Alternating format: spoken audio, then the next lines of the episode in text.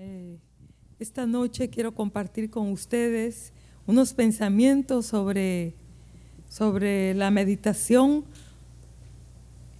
Mantengamos viva nuestra relación y comunión con Dios. Y para esto hay unas cosas importantes que vamos a considerar. Lo primero que vamos a considerar es que eh, somos hijos de Dios. Somos hijos de Dios y necesitamos saberlo.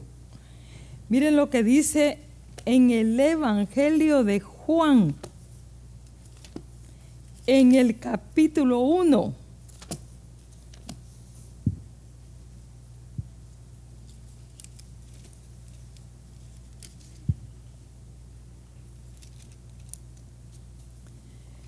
En el capítulo 1 y versículo 11 dice, a los suyos vino y los suyos no le recibieron. Mas a todos, hasta el versículo 13, mas a todos los que le recibieron, a los que creen en su nombre, les dio potestad de ser hechos hijos de Dios. Hermanos, potestad es poder, es poder, eh, capacidad, eh, eh, autoridad. Eh, le potestad de ser hechos hijos de Dios, los, los cuales no son engendrados de sangre, ni de voluntad de carne, ni de voluntad de varón, sino de Dios. Entonces, hermanos, lo que yo veo aquí, que necesitamos considerar es que ser hijo de Dios es un milagro. ¿Te has pensado, hermano? Esta noche yo quiero llevarte a esa reflexión. Estamos valorando, estamos conscientes, hermanos. Mucha gente hay en el mundo que no son hijos de Dios, son creación de Dios. Porque todo todos los seres humanos somos creación de Dios. Pero hijo de Dios es aquel que nace del agua y del espíritu. Y como dice aquí, no, no es, no, ese nacimiento no tiene que ver con sangre, ni con carne, ni con voluntad de varón, sino que son engendrados por Dios, hijos de Dios. Son llamados aquellos que Dios ha tocado, que les ha dado un corazón para que respondan a Él y les ha dado el poder, la capacidad de ver quién es Él, quién es su Salvador. Y entonces, ser un hijo de Dios es un milagro. Es lo primero que necesitamos ver que ser un hijo de Dios es un milagro, hermanos. Hay personas que han leído muchos libros cristianos, han leído la Biblia varias veces y no conocen a Jesús. Entonces, si tú lo conoces y yo lo conozco, es un milagro.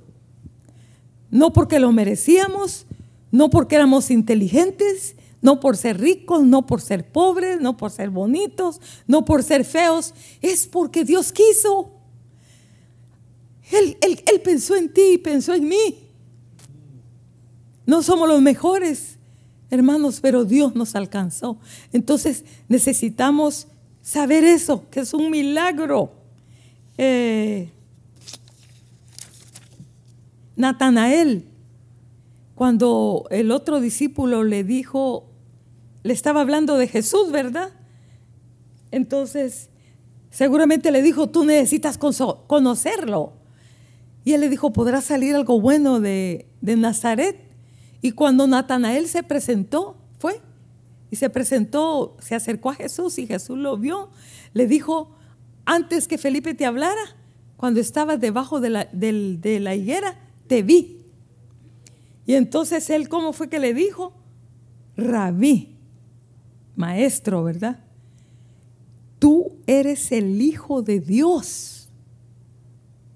Tú eres el Rey de Israel.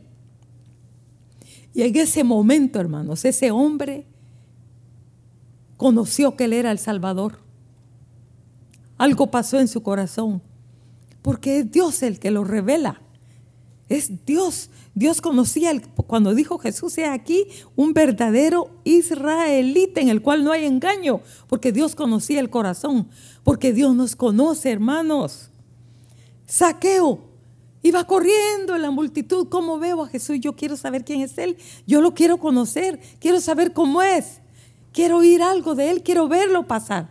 Y corre y se sube al sicómoro, ¿verdad? Y, y cuando se fue acercando, Jesús lo vio y le dijo, Saqueo, date prisa, porque es necesario que este día yo pose en tu casa. Pero leyendo esas escrituras, me encontré con esto que dije yo, es, es urgente, necesario que, que pose en tu casa. Pero más que la casa, su casa amueblada.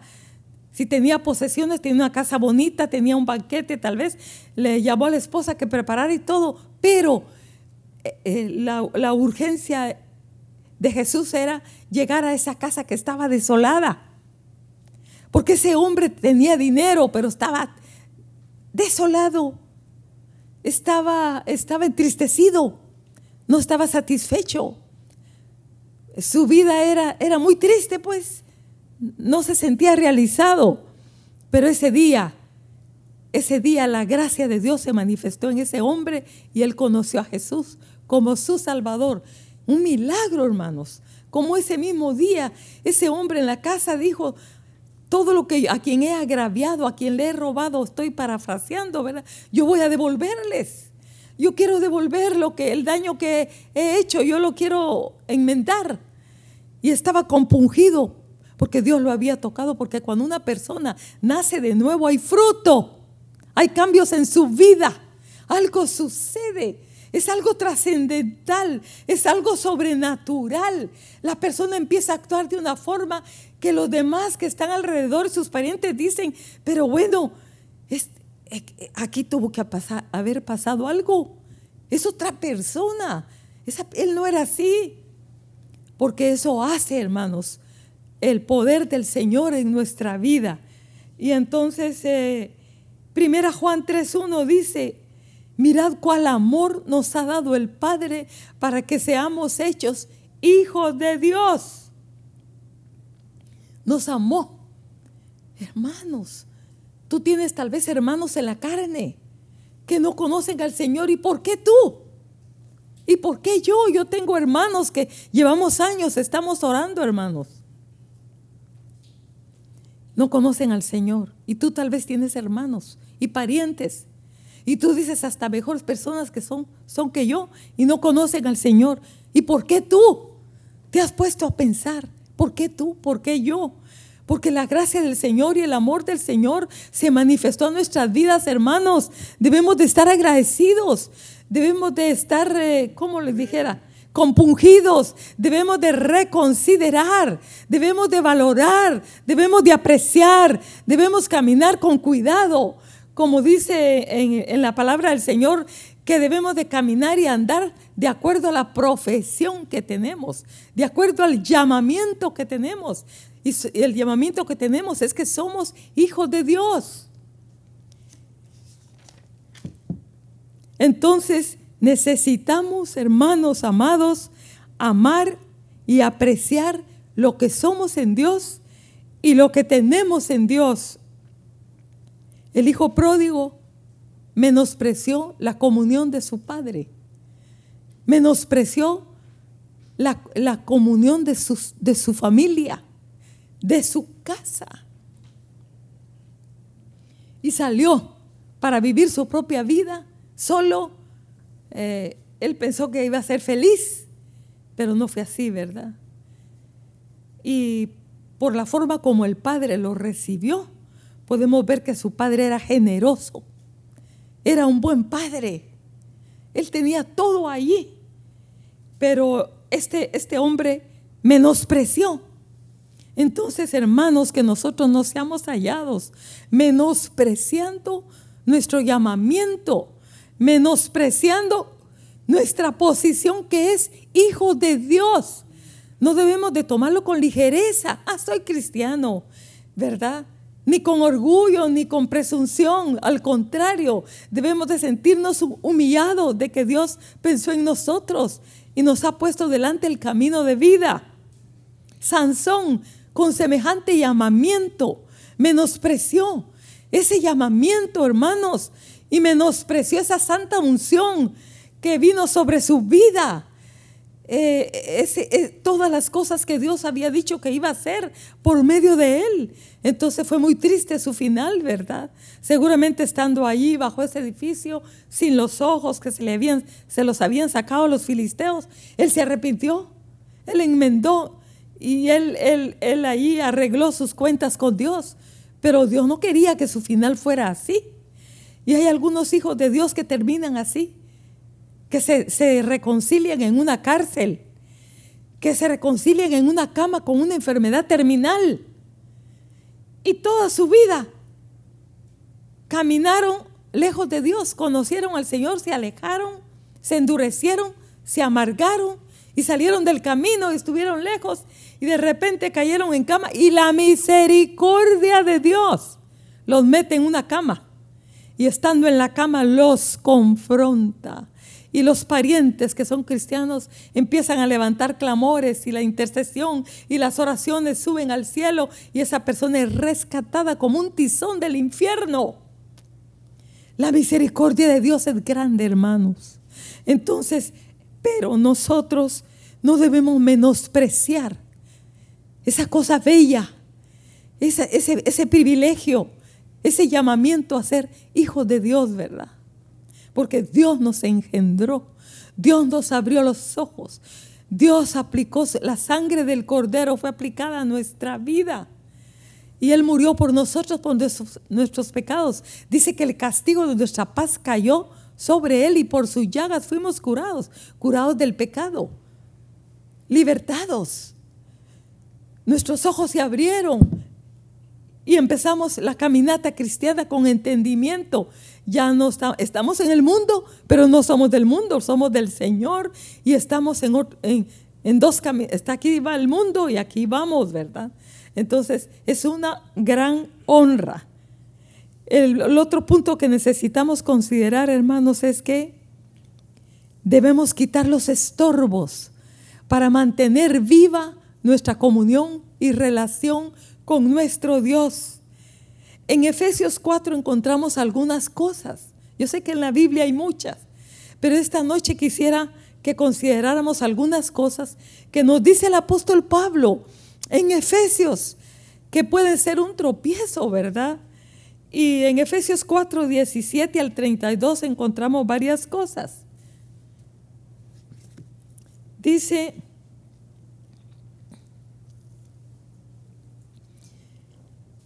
en el versículo 17,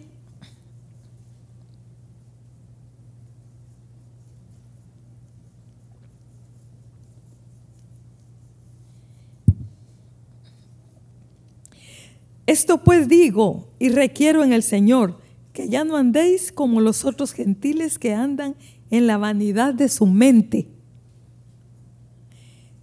teniendo el entendimiento entenebrecido, ajeno de la vida de Dios. Pero ¿por qué están así? Porque ellos, eh, ajenos de la vida de Dios, porque no lo buscan, porque no lo entienden, porque no lo conocen. Pero nosotros no, eso quiere decir el apóstol.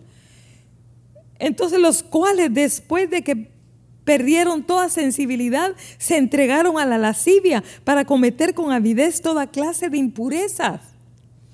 Mas vosotros, fíjense bien, eso nos está hablando a nosotros que somos hijos de Dios, hermanos.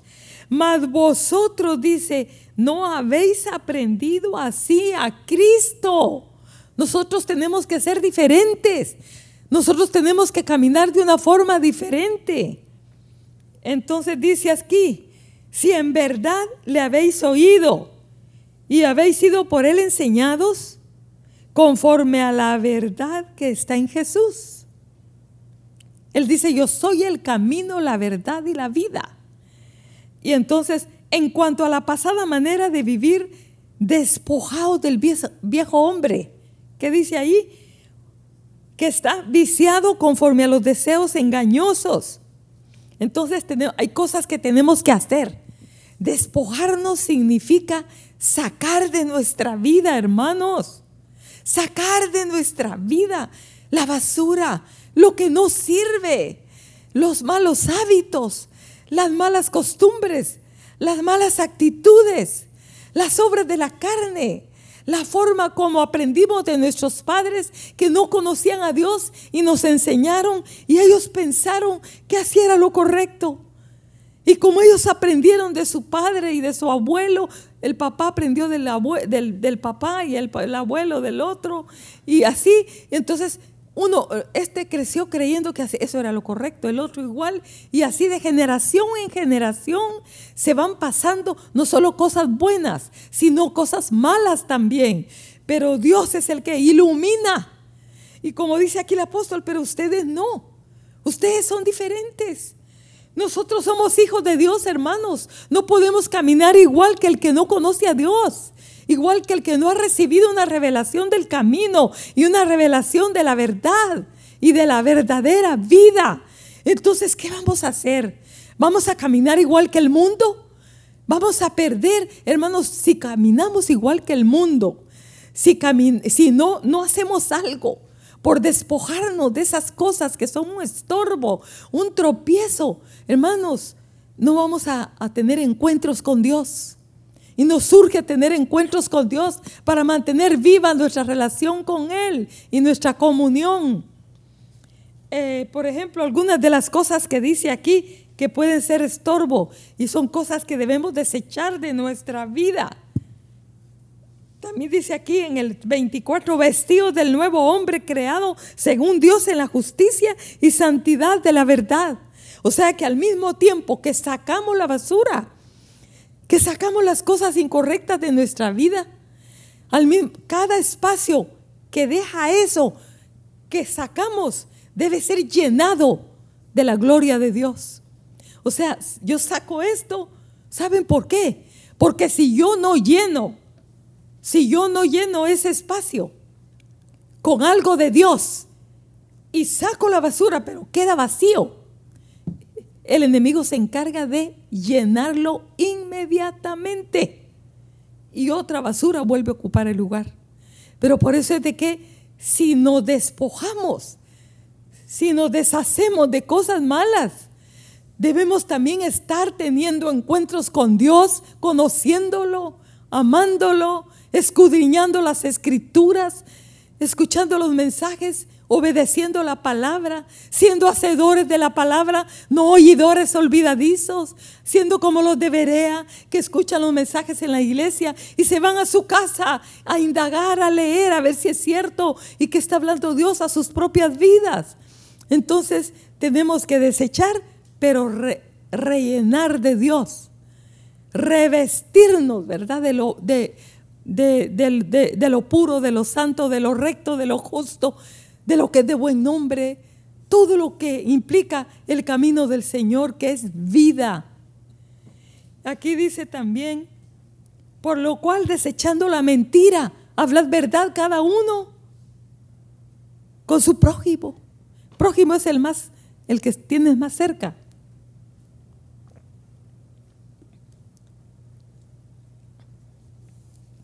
Como le dijo el profeta a, su siervo, a Jesse, ¿Dónde andabas? ¿A dónde fuiste? Yo no he ido a ningún lado. Le dijo, ¿verdad? Oh, qué temor, hermanos. Pero aquí dice, Dios aborrece la mentira. Y la palabra del Señor dice que los mentirosos no entrarán, no heredarán el reino de los cielos y los mentirosos van al infierno. Dios aborrece la mentira y nosotros tenemos que aborrecer la mentira. También dice aquí en el 20, el 26, airaos, pero no pequéis. Miren, Dios sabe que en algún momento nos vamos a molestar o nos vamos a enojar. Entonces, eh, todos hermanos tenemos malos momentos y a veces perdemos el control y a veces manifestamos cosas feas, ¿verdad? Pero Dios sabe que somos débiles y que no somos perfectos y que, y que sí en algún momento vamos a hacer cosas feas. Pero el problema no es el pecado. El problema no es enojarnos, no es airarnos. El problema es lo que quiere decir aquí, no se ponga vuestro, el sol sobre vuestro enojo es cuando eso eh, perdura, perdura.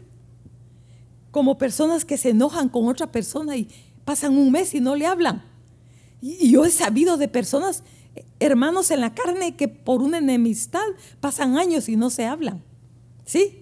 o personas que no se hablan con su vecino, con su vecina, o padres que no le hablan a sus hijos, esposos que no le hablan a su esposa porque se enojaron y se acuestan volteados. No, y qué bueno que volteados la, cara para el otro lado. No, se cambian de cama. Hay dos que tienen ya la camita especial. Cuando están enojados se van a esa camita, ¿verdad? Es la cama del enojo. Es la cama donde van a llorar, pero no a llorar de arrepentimiento, sino de coraje. Pero no, hermanos, airaos pero no pequéis y no se ponga el sol sobre vuestro enojo. Pero lo que me llama la atención es que dice, ni deis lugar al diablo.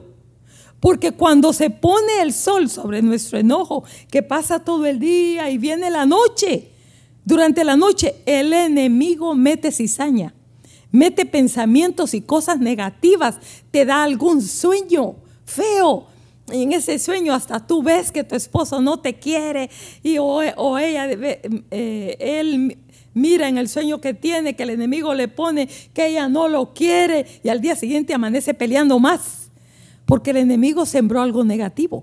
¿Por qué? Porque no, el sol se puso sobre el enojo y nos acostamos así. Pero no, no, no, no, no, hermanos. Seamos entendidos para proteger. Y saben una cosa, que si estamos airados, enojados y no nos arrepentimos, el Señor está bien lejos, bien lejos. ¿Cómo podemos tener un encuentro con Dios si estamos así? No vamos a encontrarnos con Dios. Y dice aquí, el que hurtaba, no hurte más, sino trabaje con sus manos en lo que es bueno para que tenga, para compartir con el que padece necesidad. Pero también el que hurtaba no hurte más. Eh, la persona que no es fiel en sus finanzas en la iglesia, ¿verdad? Ustedes saben que aquí no estamos hablando,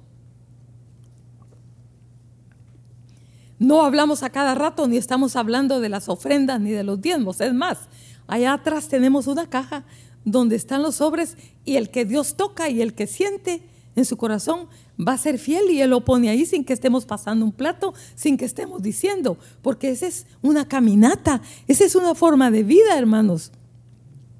Pero eso sí, que en Malaquías 3 dice, volveos a mí y yo me volvería a vosotros. Entonces ellos le contestaron, ¿en qué hemos de volvernos? Nosotros estamos bien. ¿Por qué dices tú que nos tenemos que volver? Parafraseando, ¿verdad? Que nos tenemos que volver a ti. Y entonces, ¿qué dice? Eh, ¿Cómo se llama? Malaquías. Eh, pero dice, me habéis, ahí lo tienen, vamos a ver en qué. Más dijisteis en qué hemos de volvernos. Sigamos en el otro versículo, el próximo versículo. ¿Robará el hombre a Dios? Pues vosotros me habéis robado. Y dijisteis, ¿en qué te hemos robado? En vuestros diezmos y ofrendas, ¿verdad? Pero miren lo que dice después. Sigan. Malditos sois con maldición porque todos vosotros, por vosotros la nación toda me habéis robado. Pero, pues, ¿cómo se? Pero ¿por qué dice volveos a mí? Porque cuando nosotros somos fieles en esa área, no volvemos a Dios, tenemos el temor, Él se vuelve a nosotros. O sea que también ser fiel en esa área es tener una puerta abierta a la presencia de Dios. ¿Qué otra cosa? Eh, también ninguna palabra corrompida salga de vuestra boca. Eh, a veces hablamos ligeramente. Debemos de tener cuidado en lo que hablamos en la mesa. Eh, también hablar cosas negativas juzgar a los demás, hablar cosas negativas sin misericordia de otras personas. Hermanos, eso aleja la presencia de Dios. Hablar con ligereza de las cosas de Dios también es delicado. Y, juzgar con ligereza, ¿verdad?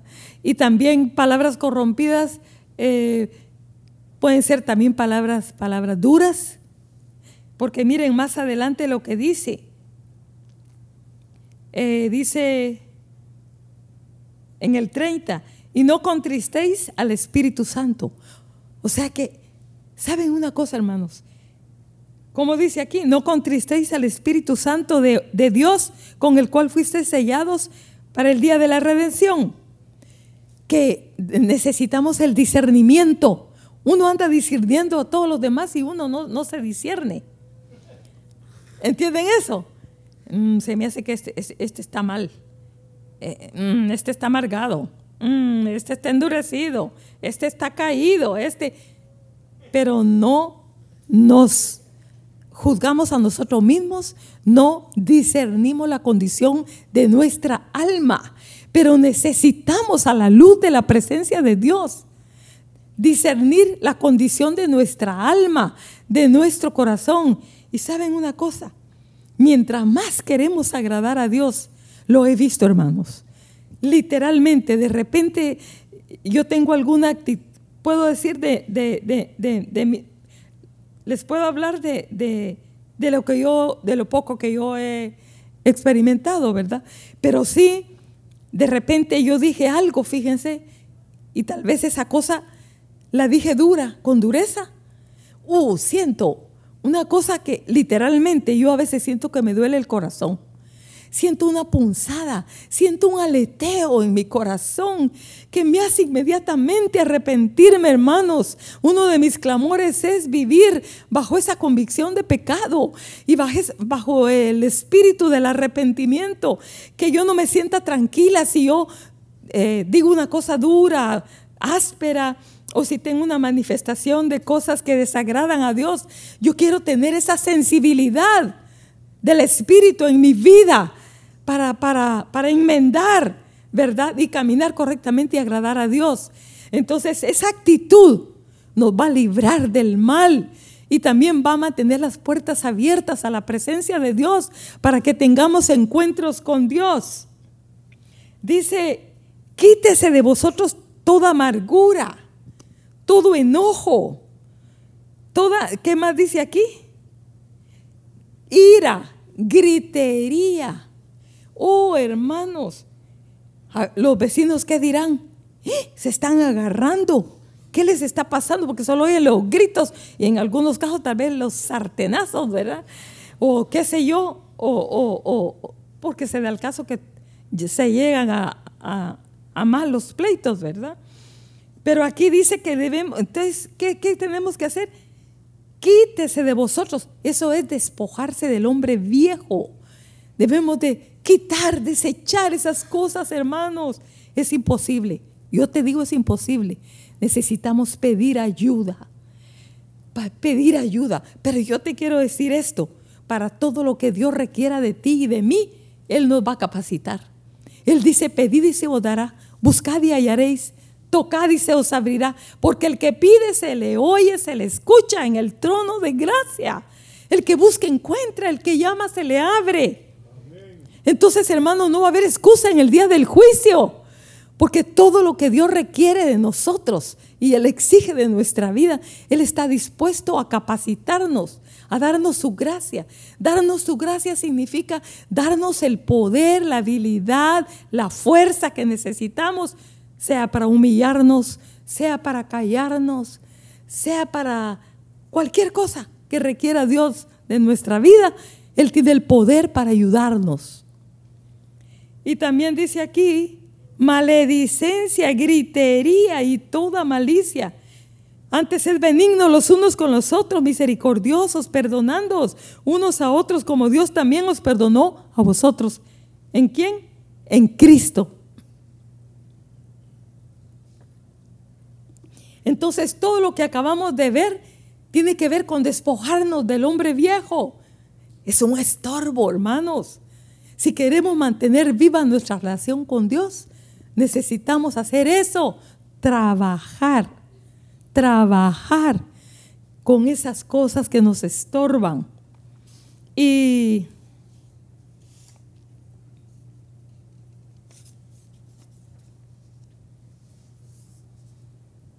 Otra cosa importante también que tiene que ver con lo que tenemos que hacer nosotros para, para quitar los estorbos es, no debemos anidar, retener.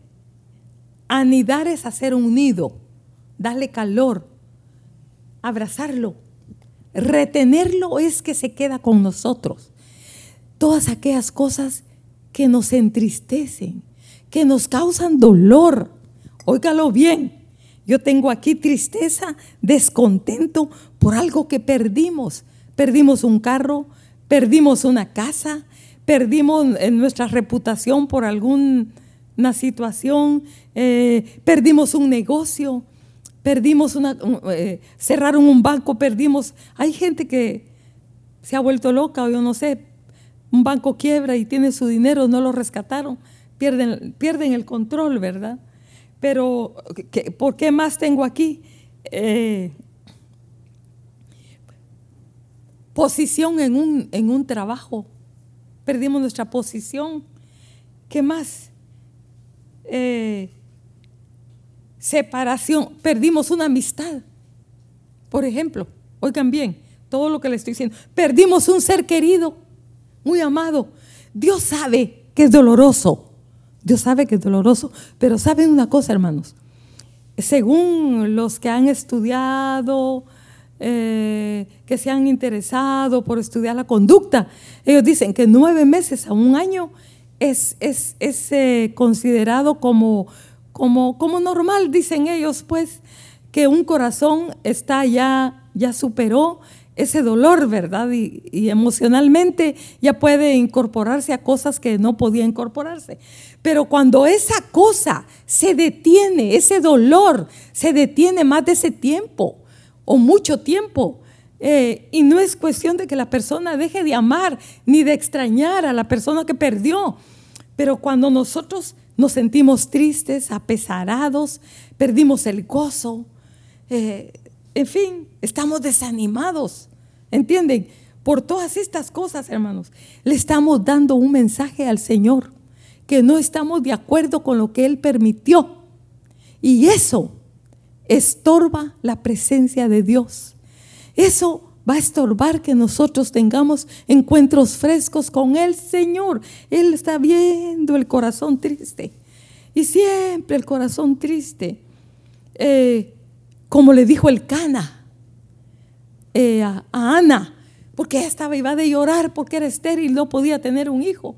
Y por más que eh, el Cana la quería abrazar, entonces ni recibía el abrazo del Cana, pues. Entonces se sentaba a la mesa, estaba llorando, ¿verdad? Y, ¿qué más? Eh, le quería hablar algo, estaba llorando o estaba orando y se levantaba con una cara triste y apesarada y más si te había tenido problemas con Penina después de la fiesta y regresaban a la casa ya ya el, el, cana sabía que le tocaban días duros para consolarla, pero no recibía la consolación del cana. Pero entonces un día le dijo, pero ella ya se había encontrado con Dios ahí en el templo, ahí con Elí le dijo, no te soy yo más que diez hijos. Le dijo el Cana, pero esa, esa, esa porción ha quedado y han hecho muchos sermones de eso, hermanos. Pero tiene una verdad, de que cuando nosotros lloramos mucho por, por algo que perdimos, como el niño que llora, y no, es que yo no quería otro, yo quería este carrito, y está llorando, y así, nos ponemos a veces como un niño, ¿verdad? Entonces, Dios nos está diciendo, no te soy yo más que eso como le dijo el Cana a Ana, ¿verdad? Entonces, eso también es un estorbo para encontrarnos con Dios. Debemos de, de trabajar en eso, trabajar en eso y pedirle al Señor, Señor, ayúdame. Necesitamos ejercitar, hermanos, esto que dice en Tesalonicenses capítulo 5, yo creo que es versículo 17. Ahí dice, están siempre gozosos, orad sin cesar, dad gracias en todo, porque esta es la voluntad de Dios para con vosotros en Cristo Jesús. Entonces, ven, Dios nos está requiriendo algo allí, una actitud que debemos de tener ante lo que nos duele, ante lo que nos entristece. Señor, pero yo no puedo. necesito que me ayudes. Yo quiero agradecerte. Oh, a Dios le encanta un corazón sincero. ¿Entienden? Un corazón que reconoce su necesidad y su debilidad. Señor, yo no, yo no puedo, no puedo, por más que lo intento, no puedo. Pero ayúdame, ayúdame a ser agradecida, a darte gracias, a reconocer tu soberanía, a reconocer que tú estás en medio de esto, eres tú el que permites. Como me, eh, me, impactó eso que escuché aquí de un hermano que dijo de otro que estaba llorando, diciendo, Señor, me hirieron, me ofendieron, me afectó lo que me hicieron. Y de repente el Señor le habló y le dijo, es que no te hirieron, yo te herí porque él está, había permitido esa ofensa o esa situación triste, ¿verdad? Entonces, eh, cuando dicen Isaías que el pueblo es como podrida llaga desde la cabeza hasta los pies, ¿por qué dice así? Porque ellos no han podido venir a su Dios para que el aceite y la sangre sea aplicada a esas heridas y sea sanado y restaurado el corazón. Entonces, eh, dar gracias a Dios es sanidad para el alma y es abrir la puerta a la presencia de Dios y tener encuentros frescos, ¿verdad?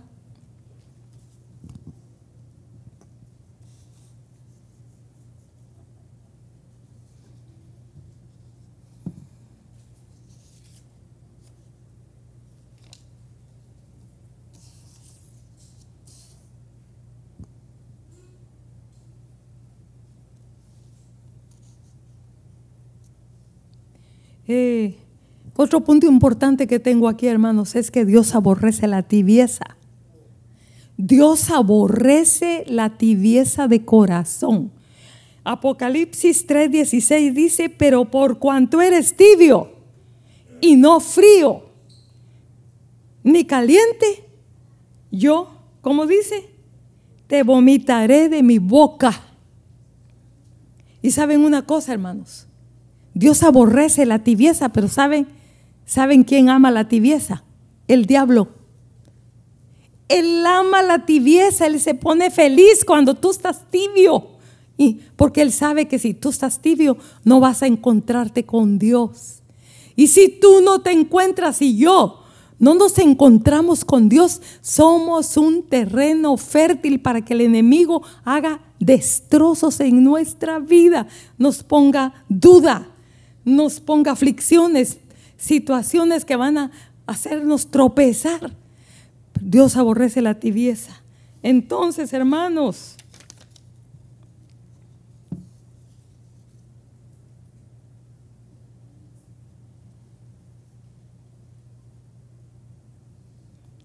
significa que tenemos que hacer algo, ¿verdad? Tenemos que trabajar. O sea, para mantener viva la relación y comunión con nuestro Dios, tenemos que trabajar. El fuego del Espíritu Santo cayó sobre el aposento alto, pero esa gente, los discípulos y los demás cristianos que estaban allí tuvieron que obedecer. Vayan a Jerusalén, al aposento alto, y esperen allí. Ellos tuvieron que clamar, que gemir, que llorar, que cantar, alabar y esperar un día, dos días. Era cansado. Se desvelaban, suplicaban, les daba sueño, cansancio, pero seguían allí. Tal vez algunos abandonaron el lugar, pero hubo un grupo que pagó el precio, que trabajó en eso, buscando al Señor y esperando esa promesa. Y el fuego cayó. En el monte Carmelo, el fuego descendió sobre ese, ese lugar, hermanos. Pero ¿qué pasó?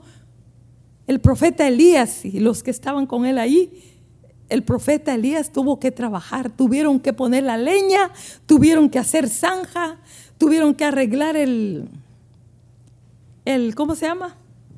El altar. El altar. Y después invocaron el nombre de Dios, creyendo que Dios iba a responder. Porque hay varias cosas que entran en juego aquí. Preparar la leña y todo lo demás, pero también creer.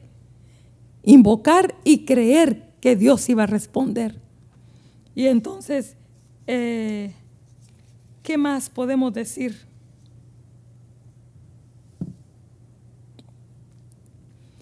Jesús apareció después de resucitado en el sepulcro a María Magdalena, pero ella tuvo que madrugar.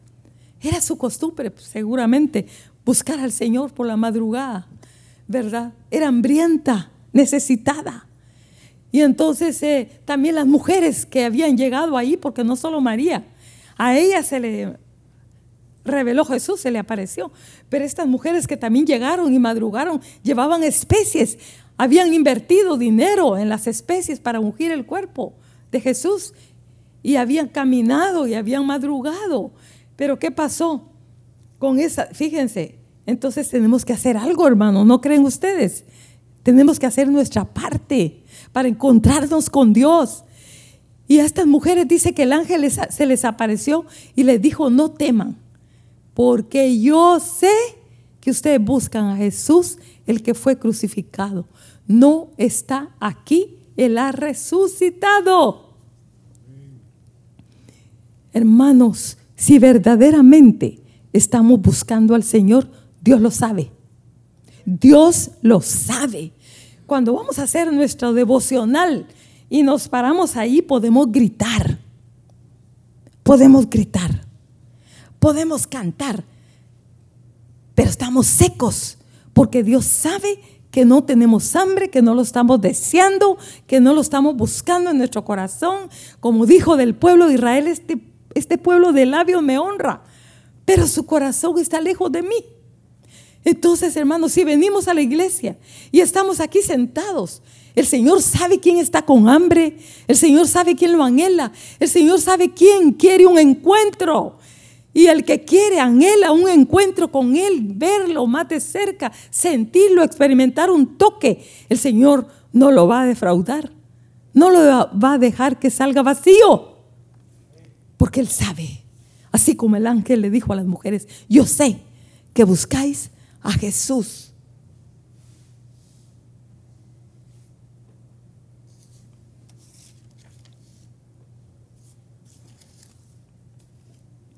Entonces, somos hijos de Dios. Necesitamos apreciarlo, ¿verdad? ¿Qué más vimos esta noche? No debemos menospreciar nuestro llamamiento como Esaú, que menospreció su primogenitura, va. No. ¿Qué más? Necesitamos sacar los estorbos de nuestra vida, pero también llenarnos de su presencia, de su palabra, buscar el arrepentimiento, buscar ser mejores hijos de Dios, trabajar, hermanos, por mejorar nuestra caminata, avanzar, no caminar tibiamente, ¿verdad? ¿Y qué más? Tenemos que hacer un trabajo, hacer nuestra parte. Dios nunca va a fallar, siempre hará su parte, ¿verdad? Pero esta noche yo les dejo esta, esta reflexión para que ustedes mediten, ¿verdad? ¿Cómo está su relación y comunión con su Dios? ¿Te has encontrado, hermano, esta semana, estos días? ¿Cuántos días tienes de que no te encuentras con Dios? ¿Qué te ha molestado? ¿Qué te ha endurecido? ¿Qué te ha amargado? que te ha detenido y no puedes sentir la presencia de Dios. Porque Dios te está viendo de lejos. Él está buscando un cambio de actitud en ti. Él quiere encontrarse contigo. Él te ama. Él quiere darte agua fresca. Pero hay algo que lo detiene. Entonces, eh, meditemos, hermanos, si nuestra relación con Dios está muerta o está viva. ¿Verdad? ¿Está débil o está fortalecida? Pero la exhortación esta noche para nuestras vidas es, hermanos, hagamos algo, trabajemos, procuremos mantener viva nuestra relación y comunión con Dios, porque de eso depende la vida, de eso depende mucho, ¿verdad? Y quiero dejarles también este, esta porción que dice, sobre toda cosa guardada, guarda tu corazón, porque de él mana la vida. Cuida tu corazón, ahí mora Jesús. Está rinconado por un lado, Porque tú te estás moviendo en tu carne y en tu forma de ser y no le permites a Él bendecirte. Sobre toda cosa guardada, guarda tu corazón porque de Él mana la vida. Señor, queremos buscarte, amarte, Señor.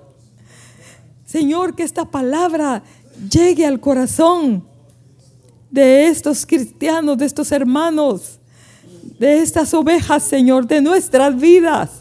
Que podamos reflexionar y meditar en nuestros caminos, en nuestras obras, en nuestra condición, en nuestra, situación, Señor. Si verdaderamente te estamos, te estamos dando apertura, si verdaderamente tú tienes libertad para, para manifestarte a nosotros, para moverte, para hacer algo, para hacer cosas en nosotros y a través de nosotros, Señor. Queremos amarte como te amaba María Magdalena. Queremos, Señor, esforzarnos en esa gracia que está disponible, Señor. Es cierto que somos débiles y que somos ciegos, muchas veces no vemos con claridad, pero queremos que nuestros ojos sean limpiados con el colirio celestial. Queremos que nuestro corazón endurecido sea ablandado. Queremos, Señor, que nuestro corazón te anhele, te desee, te busque, te procure, Señor. Queremos apreciar el llamamiento. Queremos reconsiderar Señor, la grandeza de ser llamados hijos de Dios. Queremos caminar como tal, como esa honra conlleva, Señor. Haz que esta palabra, Señor, haga, haga una obra en los corazones, Señor.